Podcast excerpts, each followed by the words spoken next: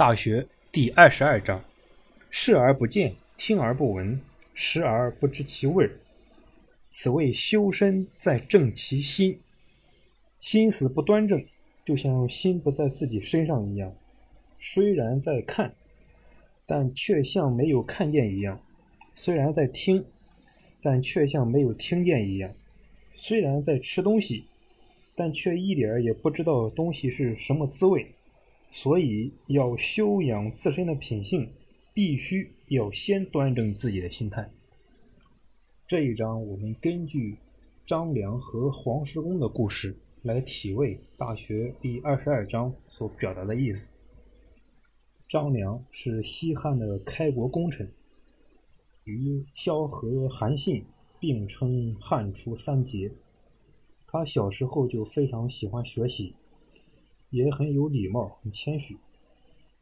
有一天，张良从外面回家，正要走到一个桥上，抬头一看，桥上的石栏处坐着一个老人，胡子眉毛全都白了，脸皮皱得像干红枣一样，两只眼睛半眯着，好像在睡懒觉。张良快要靠近他的时候，这个老头故意把脚一伸。他的一只鞋子就掉到桥下面去了。老人微微睁开眼睛，打量了张良一番，然后慢条斯理地说：“娃娃，到桥下去把我的鞋子给拾起来。”张良虽然觉得有点突然，但是他看了一老人一眼，还是走到桥下，把老人的鞋拾起来。老人把脚抬高，对张良说。给我穿上。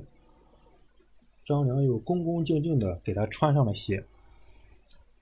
老人站起来后，用长袖拂了一下身上的尘土，昂起头，便向张良的那个方向走了。张良呆呆地看了一会儿，望着老人的背影，心里有些纳闷儿：这个老人既不是我的亲戚，又不是我的老师，怎么要我做事像使唤一个小混混那样？真是莫名其妙。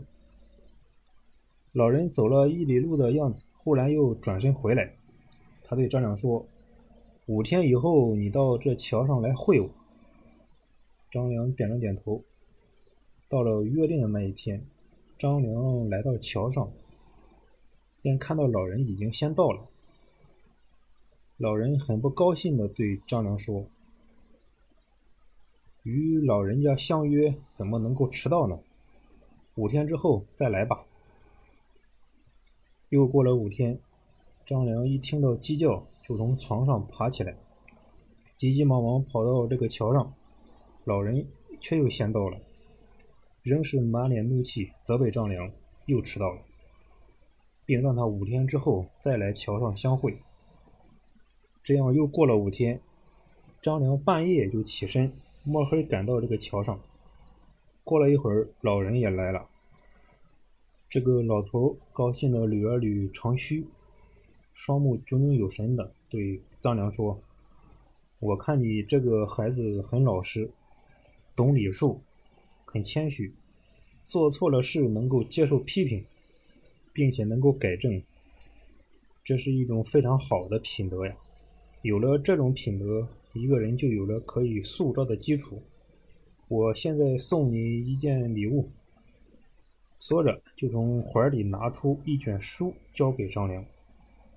他说：“你要好好的读它，要读得滚瓜烂熟，烂熟于心，倒背如流，将来会对你有大用处。”张良立即向老人行了一个礼，很恭敬地对老人家说：“老爷爷，感谢你。”如果我能从书上学到有用的知识，为国家贡献力量，我永远不会忘记你对我的教育之恩。老人挥了挥手，走了。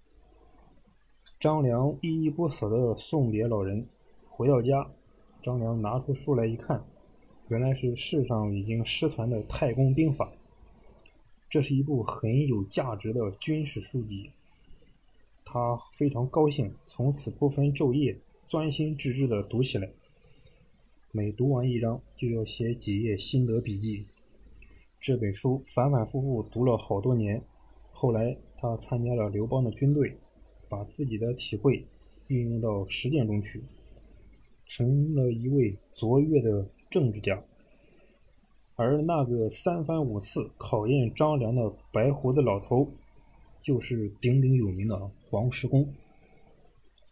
读书求知，如果无所专注，这也想学，那也想学，结果只能是一无所获。